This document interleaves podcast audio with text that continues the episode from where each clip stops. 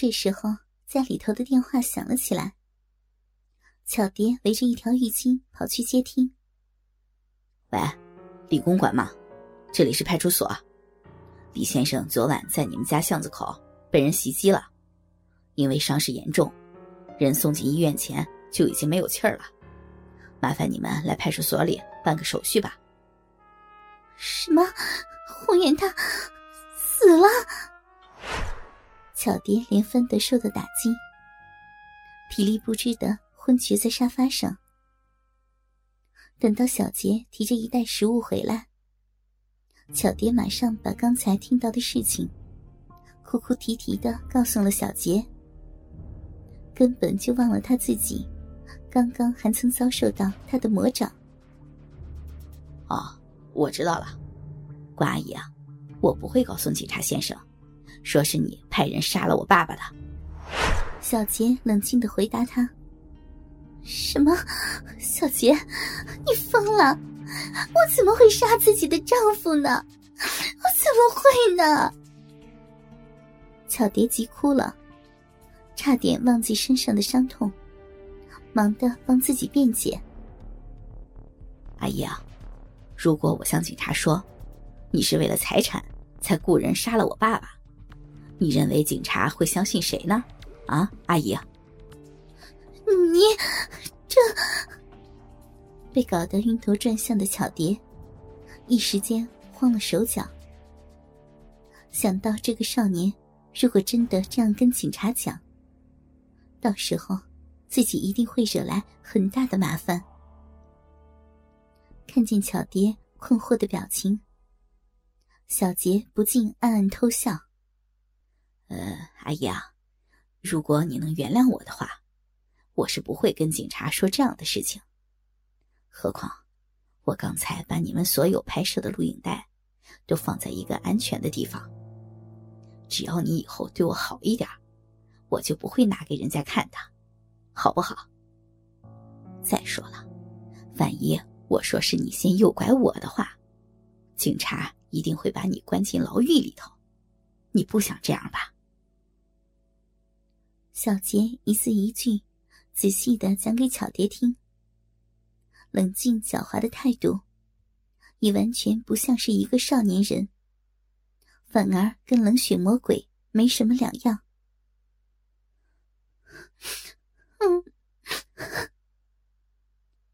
巧蝶完全被逼到绝路了，只好勉为其难的点了点头，泪水也不争气的流了下来。啊，那就这么说定了。阿姨啊，你也别哭了，先帮我吹喇叭吧。我看过录影带，你好像很喜欢含住男人的小鸡鸡哦。到底有没有搞错呀？他的父亲刚刚才死掉，就马上要求继母帮他含鸡吧？巧蝶被他搞到精神快崩溃了。小杰脱下裤子。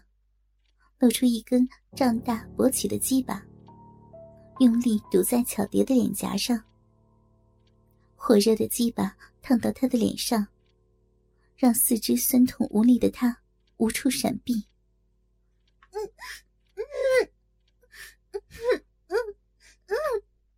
小杰粗暴的拉着她的头发，逼迫她来含鸡巴。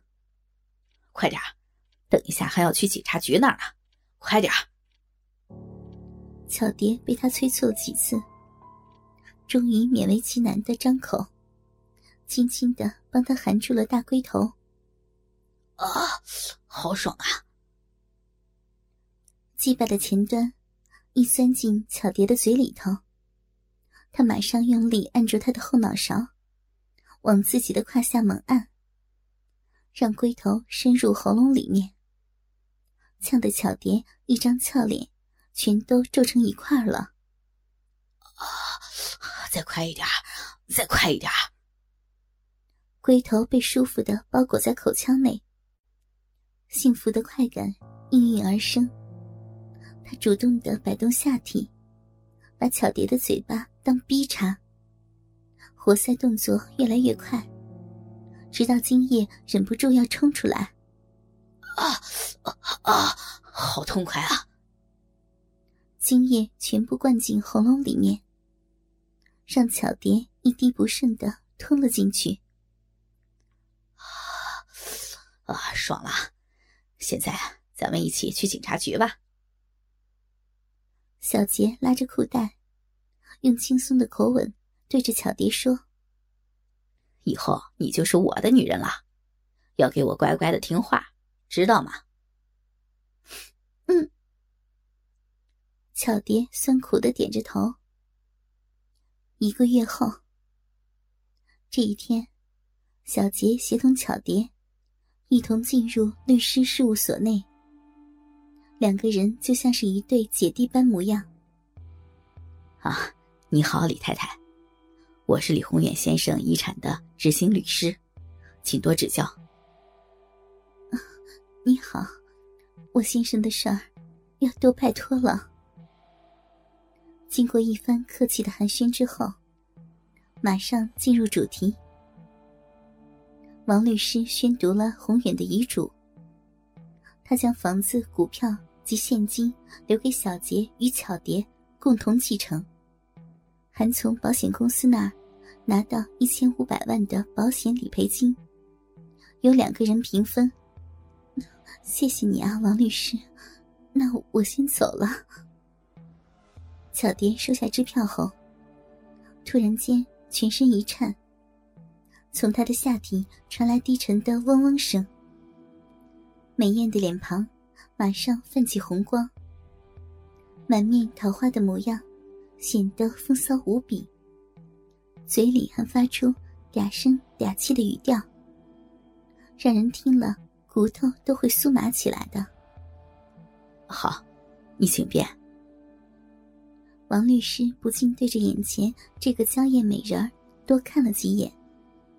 心里想着，他可真是风骚啊，难怪丈夫会早死呢。巧蝶身体的异样，完全是因为她在出门前，下体的逼里面就已经被小杰塞进了一根按摩棒，而控制器开关就让他拿着。这个调皮的少年不时的戏弄他。按摩棒永不歇息的震动他的逼，忽强忽弱的搔着他的花蕊，让他的逼向他索求身体。他发现小杰是一个比他父亲更加变态的家伙。他的好奇心让巧蝶有些受不了。举凡是长的或是圆的东西，小杰都要想办法。